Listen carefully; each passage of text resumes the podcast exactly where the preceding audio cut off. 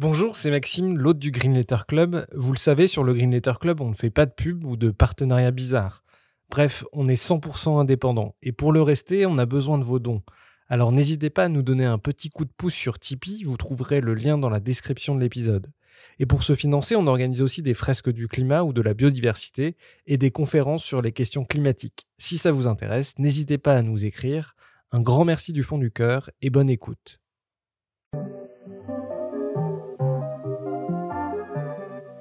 Bienvenue dans le Green Letter Club, la chaîne qui décortique les grands sujets écologiques. Aujourd'hui, nous allons parler de pêche et de protection des océans. Navire-usine, chalutier dévastateur ou braconnage en haute mer.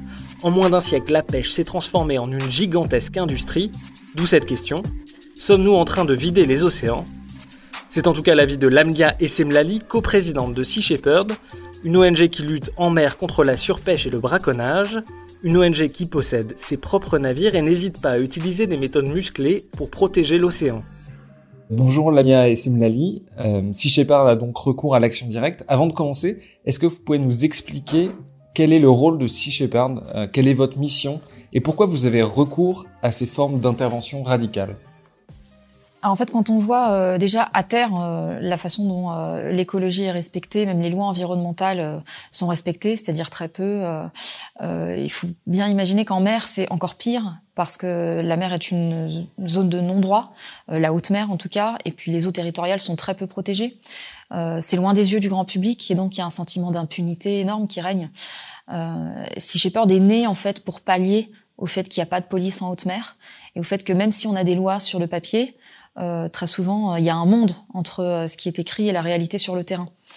Donc c'était vraiment une, volonté euh, du fondateur, Paul Watson, de dépasser la protestation et le constat, de dépasser le fait d'être de simples témoins. Donc il y, y a des cas de figure où, malheureusement le maximum qu'on puisse faire, c'est être témoin, c'est dénoncer, c'est être lanceur d'alerte. C'est le cas notamment de ce qu'on fait à, l'heure actuelle dans le golfe de Gascogne avec l'hécatombe de dauphins. Euh, et puis quand euh, il s'agit de braconnage et de, violation de la loi, là, euh, on prend le parti d'intervenir, euh, de saisir les équipements de pêche illégaux et d'empêcher les atteintes illégales à la vie marine, à partir du moment où les États, qui devraient le faire, ne prennent pas leurs responsabilités. Là-dessus, quelles sont vos relations avec les gouvernements, puisque vous vous substituez à, à la police? Alors c'est très variable. En fait, euh, quand on est en haute mer, la haute mer typiquement, bah, c'est une zone de non-droit. Donc euh, là, on intervient euh, assez librement. les braconniers font à peu près ce qu'ils veulent. Il n'y a pas de juridiction qui permette de, les poursuivre. Lorsqu'il s'agit des eaux territoriales, eh ben c'est très variable aussi en fonction des États. Par exemple, on, multiplie les partenariats avec certains gouvernements. Euh, dans des cas de figure où euh, on est face à des États qui ont la volonté politique de préserver leurs eaux territoriales, mais qui n'ont pas les moyens financiers et maritimes de le faire. Donc c'est euh, énormément le cas en Afrique où on a développé des partenariats officiels avec les ministères de la Défense et de l'environnement dans des pays comme le Gabon, le Libéria, le Bénin, la Tanzanie. il y en a d'autres encore qui sont qui sont en lice. Euh, dans un pays comme la France, par exemple, euh, deuxième surface maritime mondiale au monde, donc une énorme surface à protéger, un laxisme euh, absolument aberrant sur ce qui est euh, de la protection de l'océan et du respect des lois. On a proposé hein, à la France d'aider à surveiller ce territoire immense. pour l'instant, malheureusement c'est une fin de non-recevoir. Alors qu'en Italie, par exemple, on travaille avec la marine, main dans la main avec la marine, et c'est très efficace. Donc euh, voilà, ça dépend vraiment des pays. Quand vous dites travailler main dans, main dans la main avec la marine, par exemple, c'est euh, ils vous donnent des moyens, ils vous aident opérationnellement? Alors, ça veut dire qu'en fait, euh, nous, on a les moyens maritimes de, de, patrouiller, on a les bénévoles qui sont sur place, on, on finance le carburant pour les missions. Donc, en fait, euh, on patrouille sur ce qui est de la, campagne italienne notamment euh, en Méditerranée. Euh, on confisque en fait les DCP, c'est des matériels de pêche qui sont extrêmement impactants sur l'environnement. Donc tout ce qui est DCP illégaux, filets de pêche illégaux. Et comme on est en relation étroite avec avec la marine, lorsqu'on a affaire à des braconniers, on les appelle. Il y a, y a un réseau d'information qui se crée et, et la marine qui elle euh, a les moyens légitimes de procéder aux arrestations, le fait. Donc nous, on est un peu les, rapporteurs, on est, on un, un œil supplémentaire sur la zone et ça fonctionne très bien. Pourquoi avoir emprunté l'emblème des pirates, auquel vous êtes d'ailleurs souvent comparé? En fait, euh, le premier logo de Sea Shepherd, c'était pas le logo des pirates, c'était un, logo beaucoup plus consensuel, une baleine avec un dauphin, etc. Et, euh, et très vite, euh, bah, les détracteurs de, de Sea Shepherd, de, de, la méthode Watson, ont commencé à nous qualifier de pirates. Et, et Paul, Paul est assez assez taquin là-dessus, et il aime beaucoup la piraterie en fait pour lui, en fait, les pirates sont euh, l'antithèse des bureaucrates. Euh, il parle euh, des, pirates du, du XVIIIe siècle, qui en fait étaient beaucoup plus efficaces pour stopper eux-mêmes les pirates que les bureaucrates des marines qui étaient corrompus. et, et donc il y a y a quelque chose qui, qui lui plaît là-dedans. Un truc intéressant aussi avec les pirates, c'est qu'en fait, vous pouviez démarrer tout en bas de l'échelle et, euh, et, vous hissez jusqu'au rang de capitaine. Euh, il n'y avait pas euh, de discrimination sur la couleur de peau. C'était une, une micro-société en fait beaucoup plus égalitaire que n'était la société en général. Et, nous, sur nos bateaux, bah, très clairement, vous avez des dizaines de nationalités différentes.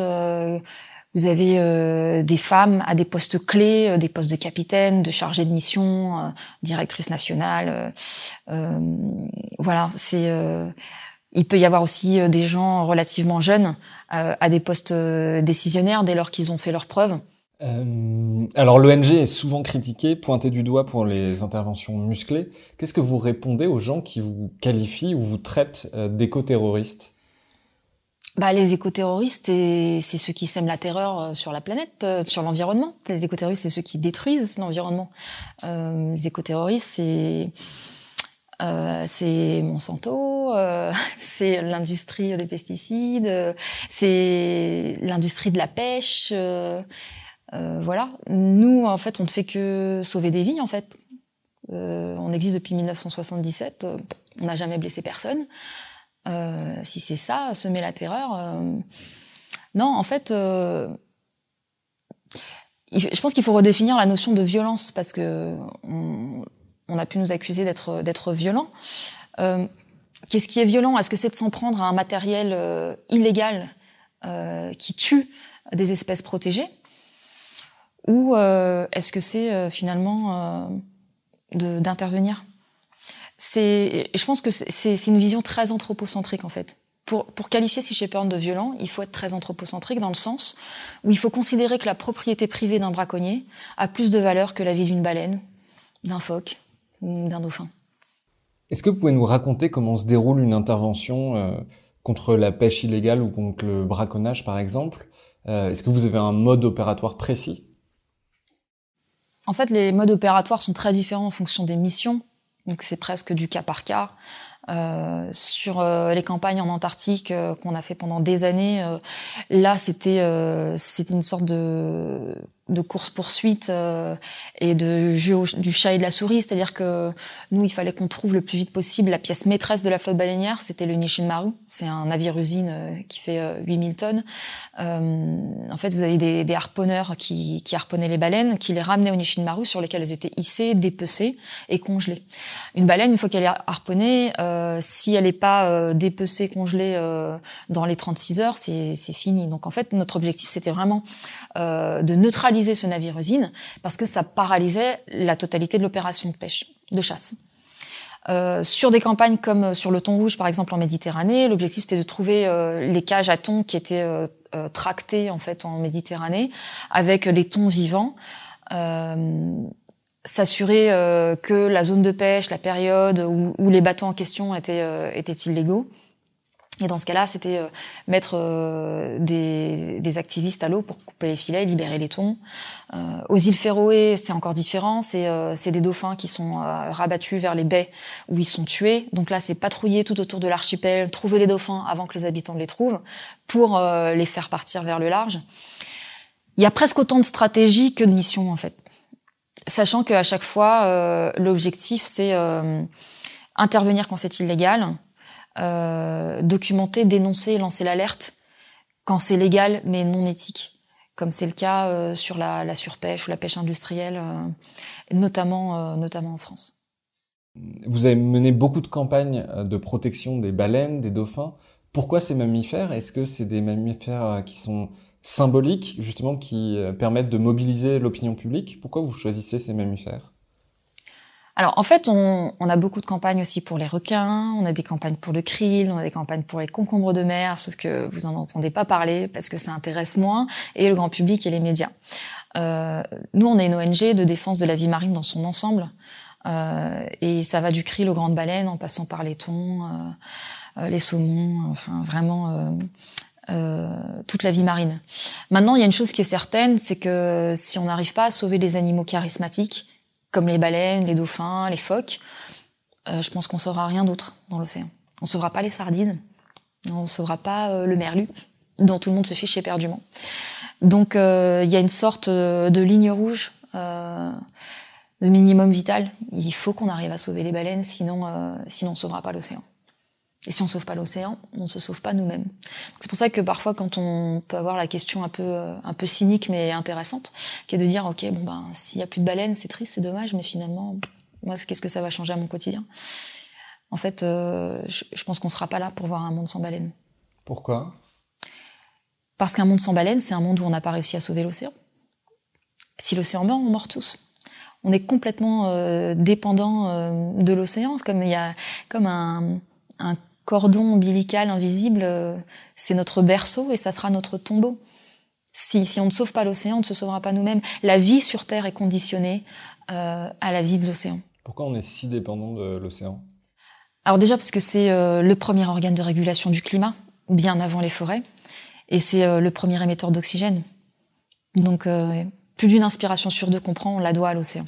Et en fait, on la doit à la vie marine parce que c'est pas l'océan en tant que masse d'eau salée qui, euh, fait tout ça. C'est l'écosystème marin avec toutes les espèces euh, qui le composent. Euh, encore une fois, du phytoplancton aux grandes baleines. et nous, en fait, on considère l'océan surtout comme un, garde-manger. On croit inépuisable. Notre garde-manger exclusif en plus parce que on affame les prédateurs marins, parce que nous on mange des sushis comme on mange des chips, hein, on se pose même pas la question. Euh, et aussi comme une déchetterie évidemment, puisque d'ici à 2050, on estime qu'il y aura plus de plastique que de poissons dans l'océan. Voilà, donc euh, on est sur une pente suicidaire. Justement, dans le rapport du WWF de 2014, euh, il y a un chiffre qui est marquant qui dit que 39% de la, des populations euh, d'animaux marins euh, ont disparu en 40 ans. Euh, nos, nos, mers sont en train de se vider, c'est ça le constat? Bah, C'est même pire que ça. Hein. Euh, en 50 ans, on a perdu, on a perdu 90% des grands poissons dans l'océan. Euh, selon les espèces, euh, enfin les, les, les, chiffres sont beaucoup plus alarmants que 39%. Hein. 39%, je pense que c'est peut-être une moyenne, euh, et ça va très très vite. Donc, c'était quoi la question? Pardon? est-ce que, est-ce que nos mers sont en train de se vider? Alors, en fait, euh, est-ce que les mers sont en train de se vider euh, Il faut regarder les, euh, prévisions scientifiques des Nations Unies, par exemple, qui estiment que d'ici à 2048, on sera face à un effondrement des pêcheries commerciales. Donc, en gros, ça veut dire, bah, ça veut dire la fin de l'océan, la fin de la vie marine. Hein. C'est l'écosystème océanique va s'effondrer. Donc, oui, on est en fait, on n'est pas en train de vider l'océan. On, a déjà vidé l'océan. Là, on est en train de, vider ce qui reste. En fait, le problème, c'est qu'on se rend pas compte de l'ampleur euh, des dégâts qu'on a déjà causés parce qu'on n'a pas de mémoire. C'est important en histoire, dans l'histoire de l'humanité, d'avoir de la mémoire, se souvenir des erreurs qu'on a pu faire dans le passé euh, pour ne pas les reproduire. Euh, quand on lit les écrits historiques, euh, et qu'on voit que dans la Seine, à Paris, il y avait des saumons, il y avait des marsouins, quand on voit que sur la façade atlantique française, les bateaux devaient s'arrêter pendant des jours pour laisser passer les baleines, et qu'on voit qu'aujourd'hui, quand il y a une baleine qui arrive près d'une ville, c'est dans la presse locale, comme un événement euh, incroyable, on se rend compte à quel point on a déjà tout détruit. Donc là, on n'est pas, euh, on n'est pas, on n'est pas, on vient pas juste d'entrer dans la crise d'extinction massive. Elle est déjà très très très largement entamée et on est en train de d'essayer de sauver euh, le peu qui reste en fait, le, minimum vital qui tient euh, qui tient tout ça à bout de bras. Donc euh, ça c'est important d'en avoir conscience. aussi, de l'ampleur des dégâts dont on est capable, de ce qu'on a déjà commis, et, du fait que ce qu'on essaye de sauver aujourd'hui, c'est une partie infinitésimale de ce qu'était l'océan. C'est l'océan tel qu'on le connaît aujourd'hui, ça n'est que l'ombre de ce qu'il était. Est-ce qu'il y a justement des zones qui sont euh, encore pires que d'autres? Alors, en fait, euh, ça dépend. Si vous, si vous regardez par exemple l'Afrique de l'Ouest, c'est aujourd'hui la zone la plus braconnée au monde. Euh, et pourtant, il y a encore, il y a, il y a plus de poissons qu'il peut y en avoir, par exemple sur sur certaines côtes européennes, mais parce que la pêche industrielle en Europe elle s'est développée euh, déjà au lendemain de la Seconde Guerre mondiale, dans les années 70, et donc on a déjà très largement entamé en fait euh, les populations euh, près de nos côtes. Euh, en Afrique, ça s'est fait beaucoup plus tardivement. Et donc aujourd'hui d'ailleurs, il y a des navires industriels européens, chinois, russes qui vont se servir allègrement. Donc il y a énormément du coup de, de braconnage. chez nous, il y a aussi du braconnage.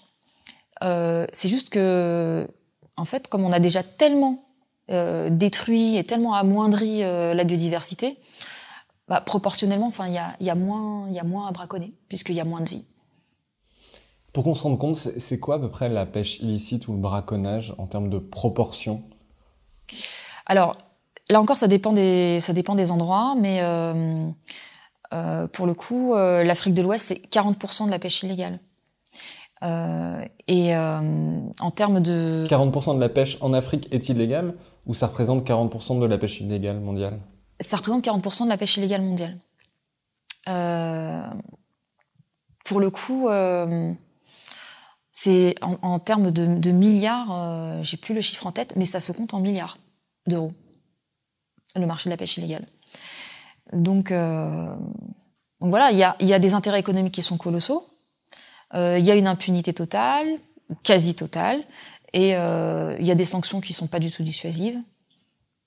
Donc. Euh... Et qui sont, par exemple, les bateaux qui vont pêcher dans ces eaux-là? Est-ce que c'est des bateaux français euh, qui vont euh, pêcher des, des poissons qu'on va manger in fine? En fait, il y a à peu près un poisson sur deux qui est vendu euh, en Europe qui vient d'Afrique.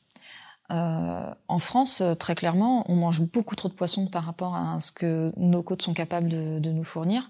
Donc, euh, il y avait une étude qui était sortie dans, Le Monde euh, l'année dernière qui euh, montrait qu'à partir du mois de mai, les Français commençaient à manger le poisson des autres.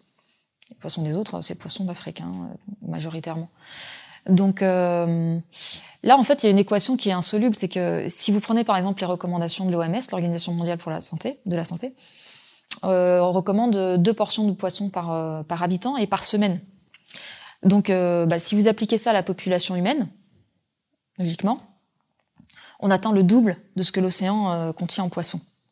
Et c'est sans compter les prédateurs marins qui ont, eux, euh, besoin de manger encore bien plus que nous. Donc c'est en, considérant qu'on affame complètement les prédateurs marins qu'on qu prenne qu'on ait la main mise totale sur euh, sur les poissons.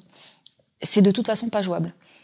Euh, il y a une forme de prise de conscience euh, par rapport à la consommation de viande. Euh, mais pour les poissons, c'est beaucoup plus compliqué. Et d'ailleurs, il y a des gens qui renoncent à manger de la viande et qui se rabattent sur le poisson. c'est pas du tout une bonne idée, pas du tout quoi. Et c'est difficile en fait hein, de, sensibiliser là-dessus. Mais quand vous avez même des, des organismes comme l'OMS qui vous expliquent que oui oui il faut manger euh, deux, deux, fois du poisson par semaine, ben, comment vous voulez y, vous y retrouver? Et puis il y a aussi cette, cette floraison de, de labels euh, MSC, Friend of Sea et compagnie. Euh, qui, euh, qui sont là en fait pour décomplexer complètement euh, le consommateur parce qu'il y a quand même cette prise de conscience où on se dit bon, on se rend compte qu'il y a, il y a des problèmes avec certaines espèces de poissons. Donc comment est-ce qu'on continue à en manger euh, de façon responsable, durable En fait, c'est pas possible. C'est pas possible dans le sens où même si on considère que tous les consommateurs sont des citoyens éco-responsables euh, et qui suivent par exemple les recommandations, les petites listes vertes, oranges et rouges en fonction du statut de l'espèce, eh ben ils vont tous acheter les poissons qui sont sur la liste verte. Eh ben, eh ben demain matin ils passent au rouge. Et, ça ne suffit pas en fait de, de diminuer sa consommation de poissons parce que parce qu'on est trop nombreux. Donc même si tout le monde diminue sa consommation de poissons, c'est encore trop. Ce qu'il faut, c'est que ne consomment du poisson que ceux qui en ont un besoin vital. J'ai lu qu'il y avait à peu près euh, un peu plus d'un milliard de personnes qui dépendaient euh, pour les protéines du poisson. Donc pour ces personnes-là, vous dites euh, il faut qu'ils continuent à pêcher. Pour les autres, pour les occidentaux notamment, vous dites bah, il faut pas réduire le poisson, il faut arrêter d'en manger. En fait, il faut des mesures radicales parce que la situation, elle est radicale. Donc radical, ça veut dire racine, c'est prendre le mal à la racine. À un moment donné, il faut, il faut faire des choix. Il faut les faire en, en connaissance de cause. Donc Aujourd'hui, notre surconsommation de poissons, elle est en train de détruire l'océan. Ce qui menace le plus l'océan à l'heure actuelle, c'est pas la pollution, c'est pas le changement climatique, c'est pas l'acidification, c'est la pêche, très clairement. Euh, et pour le coup, la pêche, c'est quelque chose sur lequel on a tous euh, un pouvoir d'action, parce que c'est ce qu'on choisit de mettre dans son assiette, ce qu'on choisit de ne pas y mettre. On peut pas appuyer sur un bouton et stopper le changement climatique. C'est tellement colossal. Par contre, pour le coup, on a un levier d'action individuel, direct, immédiat, sur ce qui détruit le plus l'océan. C'est quand même incroyable. Et pourtant, euh, le message a quand même du mal à passer, parce qu'on parle beaucoup de plastique, on parle beaucoup de changement climatique. Voilà, on nous dit qu'on va interdire euh, les pailles. Euh, ok, très bien. Bon, les pailles, c'est un objet symbolique. Euh, évidemment, c'est une aberration, il faut arrêter. Mais alors surtout, ne pas croire que c'est ça qui va sauver l'océan, parce que c'est dramatique. C'est euh, aujourd'hui 70% des macroplastiques qui polluent l'océan sont des résidus d'engins de, pêche. C'est des filets, euh, des, euh, des, casiers, des, ou des hameçons, des lignes en, nylon. donc voilà, c'est on retrouve on retrouve toujours la pêche. Euh, la pêche aussi, qui, euh, en, euh, en, affaiblissant les populations euh, marines, affaiblit aussi le fonctionnement de l'écosystème marin dans sa globalité, et ce que j'en disais tout à l'heure, sur son rôle fonctionnel de régulateur du climat et de production d'oxygène. En fait, il faut vraiment qu'on arrive à considérer les poissons autrement, c'est-à-dire que, avant d'être euh, un, une source de protéines dans notre assiette, un poisson pané ou je ne sais quoi, euh, les poissons, c'est surtout les ouvriers du climat.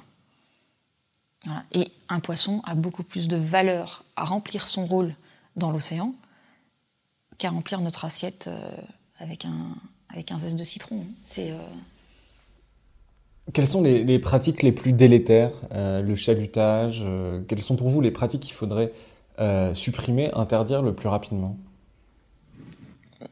Bah, Toutes les méthodes de pêche qui ne sont pas sélectives. Euh, le problème, c'est qu'en fait, euh, quand, on, quand on regarde euh, ce qu'en ce dit l'IFREMER, c'est un organisme d'État qui a mis en place justement ces méthodes de pêche, euh, bah pour eux, le chalutage, ça va, c'est sélectif. Quoi. donc après, quand on voit sur le terrain euh, la réalité des faits, ça, non, ça n'est pas sélectif. On peut pas dire que ce soit sélectif. Est-ce que vous pouvez juste rappeler ce que c'est le chalutage? Peut-être qu'il y a des gens. Alors il y a le chalutage de fond qui va draguer en fait euh, le fond marin, qui va détruire euh, tout, tout le, le, le, sol, les coraux, qui va tout arracher sur son passage. Et puis il y a le chalutage, le chalut pélagique, qui lui en fait est un, énorme filet en forme d'entonnoir qui va passer dans la colonne d'eau et qui, euh, pareil, va prendre euh, tout ce qui passe sur son passage, et notamment euh, des dauphins, des requins. Voilà, à partir du moment où on, a ce genre de, de méthode de pêche sur des zones où il y a des espèces protégées, on capture les espèces protégées. Les fileyeurs aussi. Les fileyeurs, c'est c'est dramatique. Aujourd'hui, il y a à peu près 400 fileyeurs euh, dans le golfe de Gascogne. Chacun a le droit de poser 100 km de filets par jour. Ça fait 40 000 km de filets posés chaque jour dans le golfe de Gascogne. Ça fait le tour de la planète. C'est des filets euh, qui sont en plus posés parfois en forme de labyrinthe, euh, avec euh, des profondeurs qui peuvent aller de, de 5 à 15 mètres. Enfin, ça fait du golfe de Gascogne un terrain miné pour la vie marine. Donc, pas étonnant en fait qu'on retrouve bah, des centaines de dauphins euh, sur nos plages, sachant que c'est juste la partie immergée de l'iceberg, parce que la plupart des dauphins qui sont capturés ne sont jamais retrouvés. Du coup, vous ne croyez pas du tout à l'idée d'une pêche durable?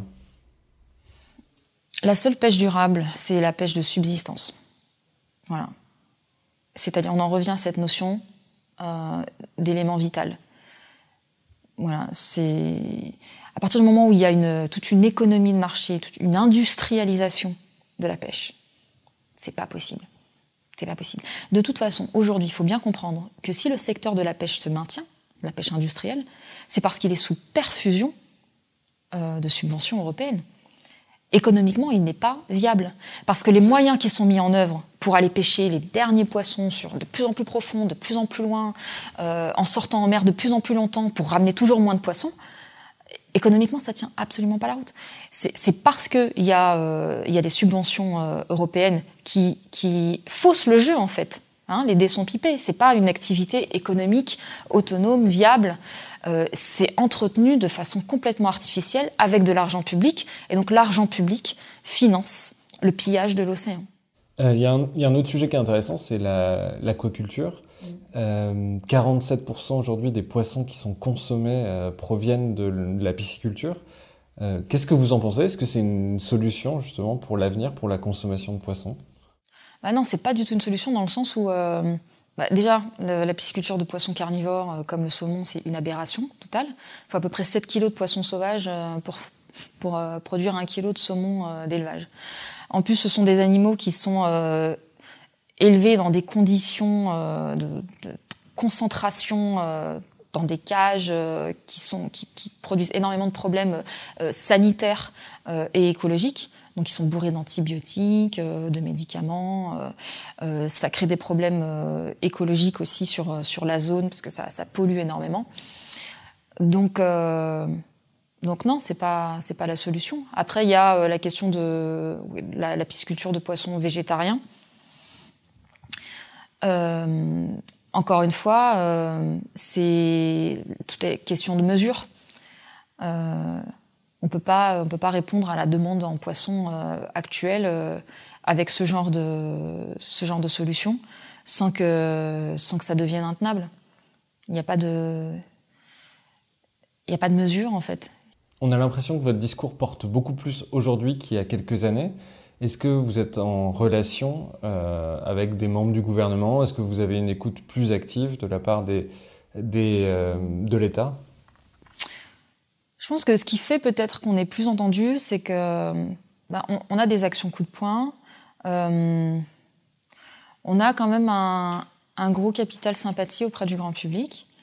et du coup, à partir du moment où on a l'oreille de l'opinion publique et des médias, bah, je pense que ça nous, ça nous donne aussi l'oreille euh, des autorités. Après, ce que c'est suivi euh, dans les faits, je pense pas. Je, pense vraiment que malheureusement, il y a un rapport de force qui est indispensable.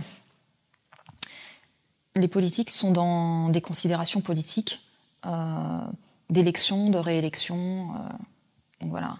C'est-à-dire que je pense pas que ce soit en demandant gentiment euh, ou en argumentant euh, qu'on y arrivera. Il y a un vrai rapport de force.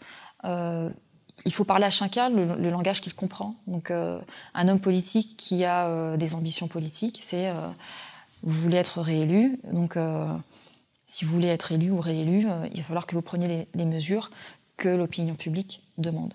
L'opinion publique, c'est bah, c'est la force de pression euh, sur, laquelle, euh, sur laquelle nous on s'appuie. Nous, on joue notre rôle de lanceur d'alerte. Voilà. Et je pense que ça touche les gens aussi le fait que euh, on, est, on est une organisation qui, qui émouille vraiment la chemise. Donc on est en première ligne, on est sur le terrain, on prend des risques. Et donc c'est Paul qui, disait, en fait, une, Paul Watson, qui disait une, baleine qui se fait harponner, ce n'est pas une histoire. Des gens qui risquent leur vie pour sauver cette baleine, là, ça devient une histoire. Et donc, euh, nous, en prenant ces risques euh, pour sauver l'océan, bah, je pense que ça interpelle le, grand public de façon plus efficace que, que n'importe quel communiqué de presse ou campagne de communication. À quel point vous avez pris des risques, euh, justement vous personnellement, euh, euh, sur le terrain? Est-ce qu'il y a des actions, des interventions qui vous ont marqué, où vous êtes senti en danger? En Antarctique, en Antarctique, on, a, pris pas mal de risques, et notamment sur ma première mission en Antarctique en, en, 2006, où on a trouvé le navire usine, le Nishin Maru, donc la pièce maîtresse de la flotte baleinière japonaise et un, un, jour de tempête en fait, un lendemain de Noël et où on s'est placé sur sa trajectoire pour pour le bloquer. Nous, on avait un petit bateau qui faisait 700 tonnes, lui en faisait 7000 et et en fait, euh, là, très clairement, ils nous fonçaient dessus et, Paul Watson disait bon ben, on ne bouge pas parce que là, vraiment, euh, y a, il faut, il faut marquer le coup et leur montrer que on reculera pas, on, lui bloque la route. Euh, donc, on était tous en combinaison de survie, une houle de 7 mètres de haut, au milieu de nulle part. en Antarctique, il n'y avait pas moyen d'avoir des secours. Et en fait, si nous, étaient foncé, nous avaient foncé dedans, euh, bah, ils coupaient notre bateau en deux et euh, je pense en une minute, on n'en parlait plus. quoi. Donc euh, le second officier qui nous dit, bon ben voilà, collision dans deux minutes. Donc on entend la sirène d'alarme du, du Nishin Maru qui, qui résonne qui résonne dans l'air avec la voix enregistrée qui dit poussez-vous, poussez-vous, et, nous qui ne bougeons pas. Quoi. Et donc là, on s'est dit bon ben voilà, c'est la fin, on aura marqué le coup, mais euh, c'est la fin. On, était 45 à bord. Euh, et, en fait, à la dernière minute, il a viré de bord. Euh, mais il a reçu le message que quand on dit qu'on est prêt à risquer nos vies pour des baleines, c'est pas c'est pas un slogan. Parce que là, très clairement, s'il n'avait pas viré de bord, on était tous morts. Donc, et en même temps, c'est oui, c'était un peu le baptême du feu pour moi euh, que ça faisait partie de mes toutes premières missions. Mais euh, à aucun moment j'ai regretté d'être là. Même au moment où, euh, où, vraiment je me suis dit bon ben je reverrai plus euh, ma famille, ça y est, c'est fini. mais j'étais j'étais satisfaite d'être là où j'étais. Donc c'est des expériences très fortes et c'est des ouais c'est des, des tests aussi. Comment vous êtes organisé maintenant Est-ce que justement euh, enfin, l'impression qui se dégage, c'est qu'avec les réseaux sociaux, euh, la voix de Sea Shepherd porte beaucoup plus. Euh, comment vous êtes organisé Comment vous êtes financé Parce que finalement, vous êtes une petite organisation avec un assez fort impact. Ouais, c'est ça en fait. On est une petite organisation et on donne l'impression d'être gros en fait, mais finalement on l'est pas tant que ça. sur un, le, le budget international, il est aux alentours de 12 millions d'euros. Donc c'est pas c'est pas énorme. Et pour vous donner un ordre d'idée, c'est vrai que on a une caisse de résonance assez importante, notamment sur les réseaux sociaux. Ou euh, bah, sur la page euh, de Sea Shepherd France, par exemple, on a 570 000 euh, abonnés. Euh, on a 15 000 donateurs. Donc en fait, l'écrasante majorité des gens soutiennent avec un like euh, mais euh, ont pas forcément le réflexe de, de nous soutenir financièrement, alors qu'on est 100% dépendant des dons des particuliers parce que on n'est pas du tout subventionné. C'est ce qui nous permet d'être complètement libre euh, dans, nos, dans, notre, dans notre discours et dans nos actions. Euh, et donc, euh, alors même si au niveau budget, on a, on a beaucoup évolué par rapport à l'époque où moi j'ai rejoint en 2005, on avait un seul bateau, aujourd'hui on en a 12. Euh, on faisait une mission par an, difficilement, euh, en raclant les fonds de tiroir. Euh, là, sur 2019, on, on, a bouclé à 26 missions ensemble. Mais on est toujours dans une dans une problématique de, de, choix en fait où on peut pas intervenir partout où on le voudrait parce que aussi on nous alerte beaucoup euh, et où parfois euh, bah, même si on a les bateaux, même si on a les équipages, on n'a pas forcément le budget pour financer euh, la mission. Donc, euh, en fait, cette image euh, d'organisation internationale avec toute une flotte de bateaux euh, peut nous desservir dans le sens où elle donne euh, une fausse impression d'opulence.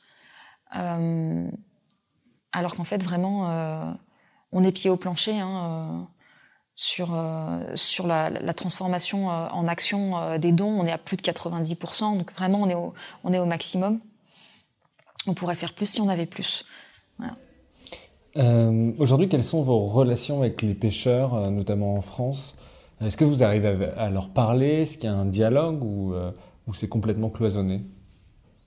Mais en fait, les pêcheurs, c'est pas c'est pas une caste où on met tous les pêcheurs. Et c'est un peu comme les écologistes aussi. Il y a différentes écoles.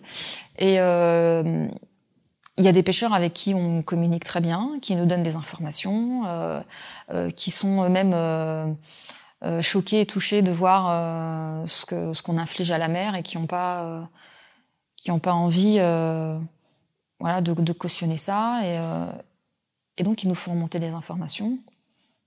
Et puis il y a des pêcheurs, euh, je pense notamment au comité des pêches. Les comités des pêches aujourd'hui représentent euh, et défendent les intérêts euh, des plus gros, des plus destructeurs. Euh. C'est quoi, le comité des pêches? Les comités de pêche, c'est bah, des, des, organismes en fait qui, qui représentent les pêcheurs. Il y a les comités régionaux et le comité national des pêches, qui en fait, en fait, c'est des, des, organisations un peu un peu bâtardes entre guillemets parce qu'elles représentent différents métiers de la pêche. Euh, qui n'ont pas forcément des intérêts qui vont dans le même sens et qui même s'opposent en fait. Donc euh, ils vont euh, soi-disant défendre les intérêts des petits pêcheurs mais aussi des gros pêcheurs et en fait les deux vont pas ensemble, pas du tout. Donc et on a des comités des pêches qui se cachent derrière l'image d'Épinal du petit pêcheur euh, qui trime pour gagner sa vie en pêchant juste ce dont il a besoin et qui en fait défendent surtout les intérêts euh, des plus gros, euh, des pilleurs, de ceux qui sont dans le déni complet parce que ils ont nié pendant longtemps leur responsabilité dans la capture de dauphins jusqu'à ce qu'il ne soit plus possible de le nier. Euh, ce sont eux qui euh, refusent catégoriquement euh, la télémétrie embarquée. Donc c'est des systèmes de, de, caméras qui sont qui sont orientés vers vers le, le, filet et qui montrent en fait ce qui sort des filets. Il y a que ça qui permettra de savoir exactement quel bateau pêche quoi, où, quand et comment. Et ça, ils ne veulent pas en entendre parler. Donc ils essayent de de gagner du temps en nous ressortant les sempiternelles fausses solutions de Pinger, les répulsifs acoustiques. Ça fait 15 ans qu'on nous parle de ça. C'est complètement anecdotique, euh, les répulsifs acoustiques. D'ailleurs, euh, cette année, tous les chalutiers en sont euh, équipés, c'est obligatoire. Bon, on n'a jamais eu autant de dauphins morts sur nos plages. Mais donc nos rapports avec les comités des pêches, non, pas terrible, pas terrible parce que c'est pas des gens qui sont qui sont francs. c'est pas des gens qui ont envie que ça avance. C'est des gens qui qui entretiennent l'opacité à l'avantage bah, des, plus gros, des plus destructeurs. Et donc, euh, ce sont les ennemis de l'océan et les ennemis de la petite pêche. Ça représente quoi le, le lobby de la pêche? C'est une industrie puissante? Ah, Le lobby de la pêche est extrêmement puissant. En France, en tout cas, euh, très clairement. Euh, c'est quelque chose qui est tellement euh, établi en fait pour eux que euh, c'est j'étais assez euh, interloquée de, de lire une interview de Pierre-Georges d'Archicourt qui était président du comité régional des pêches dans le Nord qui expliquait en fait dans une interview des Échos euh, qu'au moment des négociations de quotas à Bruxelles, il était dans une pièce à côté euh, de la pièce où euh, le ministre de la pêche de l'époque négociait les quotas, et qu'en fait il lui envoyait ses instructions par texto. Voilà. Donc en fait, le ministre de la pêche est une marionnette, enfin le ministre de l'agriculture en l'occurrence, est, une marionnette euh, qui anime en fait le président du comité des pêches. Et pour lui, c'est tellement normal qu'il s'en vante dans une interview euh, dans un média. Voilà, c'est pour dire à quel point euh, c'est les comités des pêches qui dirigent, c'est pas le ministère. D'ailleurs, quand on voit les communiqués de presse des comités des pêches et les communiqués de presse du euh, ministère de l'Agriculture, ce sont des copier-coller. Voilà, c'est affligeant. Comment on explique cette situation? Pourquoi le, le, comité des pêches a une telle euh, puissance sur le sur, il y a un réseau influence sur le ministère il y a, il y a un réseau il y a des liens de connivence et puis euh, et puis euh, les pêcheurs euh, savent taper du poing sur la table euh, quand, quand, il faut ils menacent de bloquer les ports il y a un pouvoir de nuisance le politique il veut la paix sociale hein. À, à, côté de, des, des, des, comités des pêches qui haussent le ton, qui tapent du poing sur la table, qui disent on va, on va tout bloquer, on va faire la révolution. Bah, à côté de ça, vous avez des écologistes qui disent bon, euh, on va faire une pétition parce que c'est quand même euh, c'est quand même pas normal ce qui se passe. Bah, le politique, il a vite choisi son camp. C'est-à-dire que le rapport de force entre les associations et les ONG euh, écolos d'un côté et le nombre des pêcheurs de l'autre, il y a un déséquilibre manifeste? Alors, je sais pas si c'est une question de nombre, en tout cas c'est une question de c'est une question de méthode, euh, c'est une question de, de pouvoir de nuisance les ONG écologistes, elles sont euh, bah, assez lisses en fait. Hein. On fait des communiqués de presse, euh, publie des articles sur Internet. Euh, on se dit voilà, ça, ça va pas ce qui se passe. Puis à côté de ça, vous avez, euh, vous avez des gens qui, euh, qui gueulent et qui peuvent, qui peuvent bloquer les choses sur le terrain. voilà, c'est quand on est un homme politique. Ben, le, choix, il est vite vu. Hein. Quand, si on n'a pas de, conviction forte et si on n'a pas un vrai courage politique, ah ben, on plie du côté du lobby de la pêche, très clairement. D'ailleurs, c'est ce qu'on voit, et en France, euh, c'est particulièrement marqué. Euh, on sent dans les différents mouvements écologistes que la radicalité est en train de monter. Est-ce que vous, c'est quelque chose que vous observez? Est-ce que c'est quelque chose que vous soutenez parce que vous pensez que la simple contestation euh, n'aboutit à rien? Nous, on a toujours considéré que, euh, hmm, que ce qu'on fait, euh, même si c'est considéré par certains comme étant radical, ce qu'on fait, c'est le minimum vital. C'est minimum vital, vraiment. Euh. Et le curseur a changé, effectivement. Je peux me baser sur, sur Sea Shepherd pour, pour en, en, prendre vraiment conscience, dans le sens où il y a 15 ans, Sea Shepherd était, même si on avait déjà pas mal de sympathisants, il y avait quand même, je pense, beaucoup plus de questionnements sur la méthode. Aujourd'hui, je pense que c'est beaucoup plus compris mais aussi parce qu'il y a une prise de conscience du fait que la dégradation, elle va tellement vite, l'effondrement va tellement vite euh, que. Mais c'est pas en signant des pétitions qu'on va sauver l'océan et qu'on va sauver la planète, très clairement. Ça peut ponctuellement, sur certains sujets, avoir un intérêt dans le sens où euh, ça permet de montrer qu'il y a une mobilisation forte, mais mais d'une manière générale, euh, il va falloir se, va falloir se battre, hein, vraiment. Hein. Et, euh, et, je pense qu'il va falloir se battre aussi sur le terrain. Euh, donc, euh, en fait, je pense qu'on vient vraiment de très loin parce que par exemple aujourd'hui, on, considère que des actions comme ce que fait Extinction Rébellion, c'est extrémiste. Et... Bah non, c'est pas. Enfin, bon, euh, ils bloquent un pont un après-midi. Bon, très bien. Vous avez vu comment on a bloqué la France pendant des semaines pour la réforme des retraites? Des millions de gens dans la rue? C'est il y a, deux poids, deux mesures en fait. On estime, on considère que quand il s'agit euh, de défendre euh, la planète et donc, et donc l'avenir de l'humanité, bah, bloquer un pont, c'est c'est le bout du monde. Là, les extrémistes sont sortis. Bah non, c'est pas ça être extrémiste.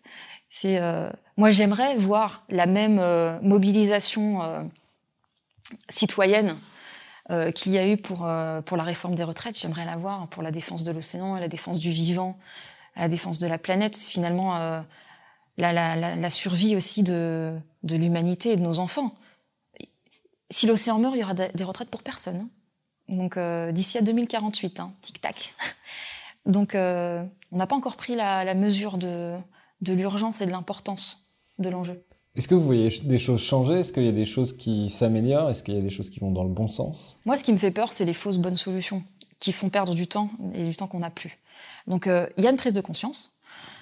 Euh, le problème aussi, c'est que entre la prise de conscience et le passage à l'action, bah, il y a un temps de latence. Euh, il y a le phénomène de la dissonance cognitive. On sait que c'est pas bien, on en a pris conscience, bon, mais la force de l'habitude, en fait, c'est difficile hein, de changer, de changer par exemple ses habitudes alimentaires. C'est compliqué. Euh, or, il faut que ça aille vite, il faut qu'on soit nombreux à le faire. Donc le, challenge, il est vraiment euh, pas évident à relever.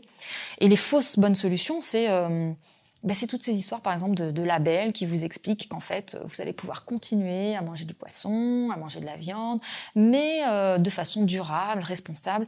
Et en fait, il faut craquer le vernis derrière ça. On n'y arrivera pas avec des demi-mesures parce que la, la situation est tellement grave, est tellement urgente qu'il faut des solutions radicales, il faut faire des choix. Voilà. Donc, euh, c'est là qu'il est en fait le, challenge. Euh, quand on vous écoute, on a l'impression que vous croyez beaucoup plus au, levier personnel, c'est-à-dire arrêter de manger du poisson, arrêter de manger de la viande, euh, qu'aux décisions politiques.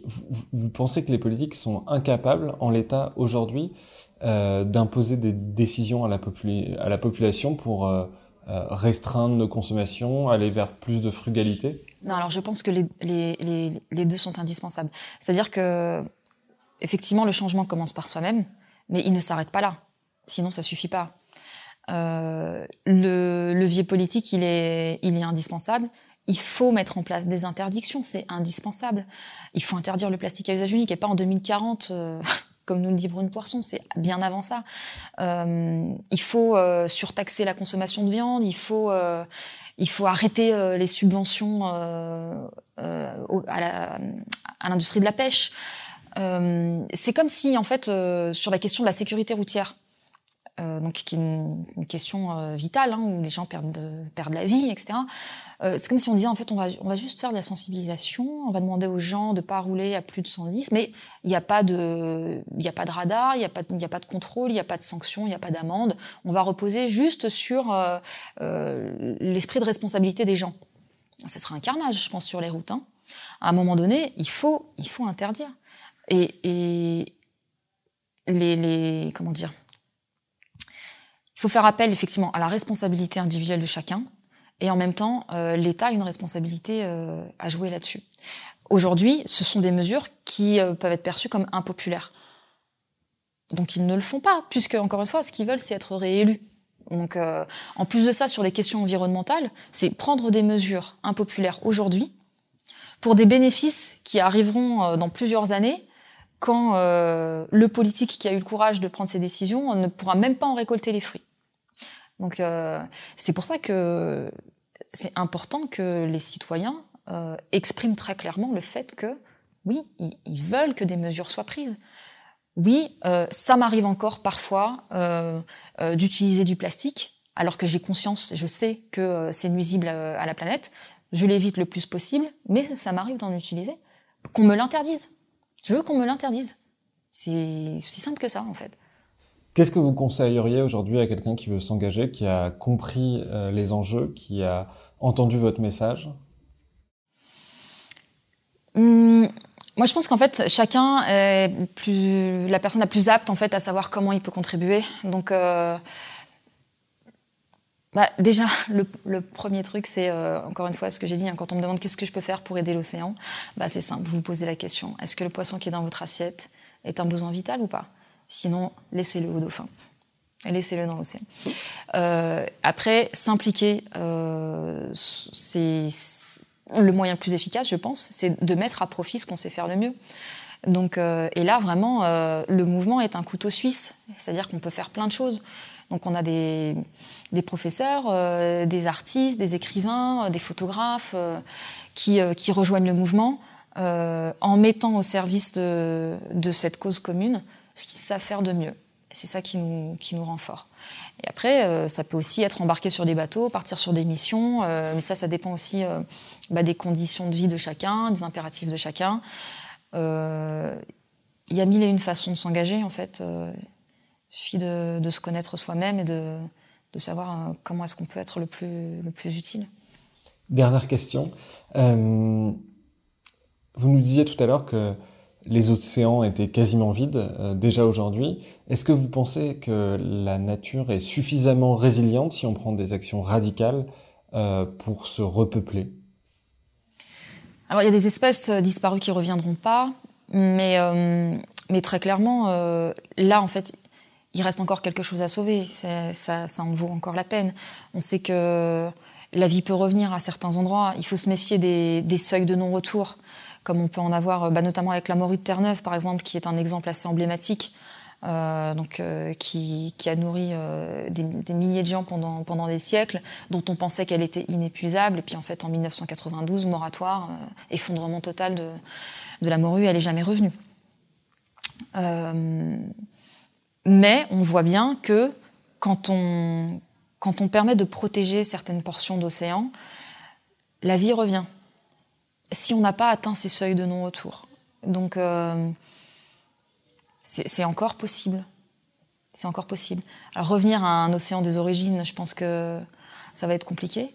Mais en tout cas, euh, revenir à un océan qui soit, euh, qui soit en bonne santé, c'est possible, mais ça va nécessiter des choix, des choix radicaux, des mesures radicales. Et pour l'instant, on fait toujours trop peu, trop tard. Donc, il va vraiment falloir qu'on change complètement de perspective et qu'on change tous en fait. Euh, un grand merci, Lamia et Semlali. Cet entretien était passionnant et j'espère qu'il aura permis aux auditeurs de bien comprendre les enjeux autour de la pêche et de la préservation des océans. Encore merci et bonne journée. Merci à vous.